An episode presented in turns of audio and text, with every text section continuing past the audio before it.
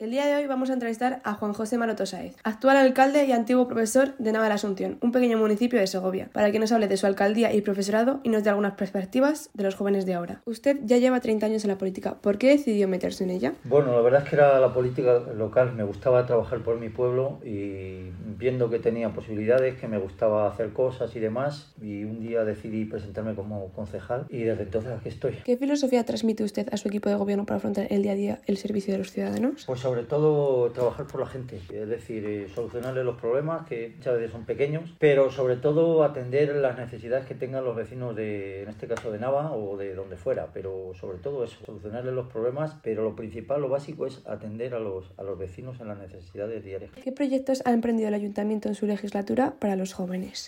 Eh, para los jóvenes, mira, eh, hicimos, bueno, sobre todo para los chavales, hemos renovado dos veces el parque, estando yo en las legislaturas, los juegos y todo eso, eh, lo que era el CEP y demás. Hemos hecho pues un polideportivo nuevo para los jóvenes. Creamos un centro cultural también, estando yo de la carretera de Coca, y luego lo hemos dotado de un técnico. Tenemos una sala joven que llamamos, donde los chicos se apuntan los fines de semana, asisten y demás. Usted fue simultáneamente alcalde y profesor. ¿Cómo fue combinar los dos trabajos? Pues complicado, sobre todo complicado en determinados momentos. Eh, la verdad es que me daba un plus el, el, ser profesor porque estabas en contacto diario con, con, la gente joven, con los chicos, sabías las necesidades que había, la demanda y entonces eso te da un plus de, de para estar de alcalde y para, y para actuar. Siempre estás al día, siendo profesor siempre estás al día, no te haces viejo nunca, aunque lo seas, no te haces viejo porque estás oyendo todos los días las cosas de los chicos jóvenes, las modas, lo que dicen y entonces eh, pues en ese sentido muy bien, en el sentido de ir para acá o para allá un poco más complicado, pero el estar al día y trabajar por tu pueblo te da un plus el estar de profesor. ¿Qué se lleva usted de cada uno de ellos? Oh, de los chicos de cada uno me llevo muchas cosas, es decir, yo con los chicos he aprendido muchísimo, todos los días alguna cosa nueva. Les he tenido, les tengo mucho cariño, a veces me han hecho, enfadar mucho porque, bueno, pues eso,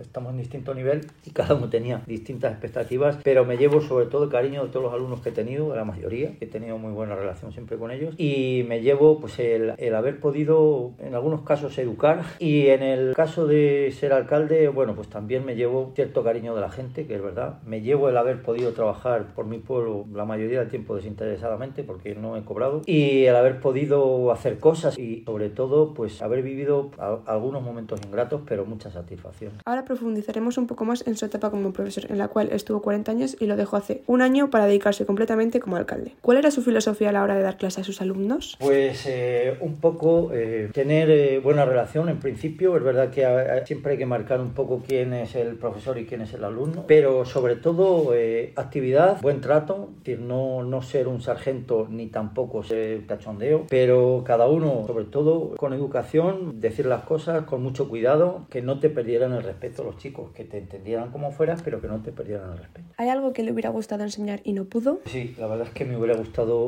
ser capaz de inspirar a los chicos para que entendieran algunas cosas diferentes. Me gustaría que los chicos se pusieran en el lado, en la cabeza de los padres o de la gente mayor y en algunos momentos actuaran de otra cosa. Difícilmente eres capaz de hacerlo. En algunos casos quizás sí, les has hecho entender ese tipo de cosas, pero en general, bueno, pues creo que me voy con satisfacción de que he podido trabajar y enseñar no todo lo que hubiera, me hubiera gustado, pero pues sobre todo a vivir, a valerse por uno mismo y a la hora de la verdad los conocimientos los puedes adquirir cuando quieras, pero sobre todo a ser una persona. ¿Cree usted que la enseñanza va peor? En algún sentido sí, pero yo creo que la enseñanza va eh, con los tiempos. Es posible que, que, la gente de hace 40 años eh, estudiara o mucho más de una manera determinada, pero la vida también hace 40 años era diferente y entonces se hacía lo que se vivía al margen de la enseñanza, en el resto de la vida. Pues ahora la enseñanza va acorde con, con la manera de vivir también. Se ha hablado mucho del acoso escolar. ¿Cree usted que ahora hay más acoso que en otras generaciones? Yo creo que no, yo creo que, que en otras generaciones seguiría habiendo, lo que pasa es que no se percibía o no se transmitía o no se daba a conocer. Yo creo que más o menos es posible que siga habiendo lo mismo. Quizá, quizá, bueno, pues por el tipo de juegos que se hace ahora, por eso, por lo que se ve, sobre todo imágenes de televisión o de otros juegos, pues quizá eso llama un poquito más que pueda haber acoso escolar en las redes sociales y demás, pero yo creo que antes también habría. Como profesor, ¿usted ha visto alguna situación de acoso a un alumno en su instituto? Directamente no, sí que hemos tenido algún caso cuando estaba en el instituto, eh, bueno, pues que había de algún alumno tal, pero directamente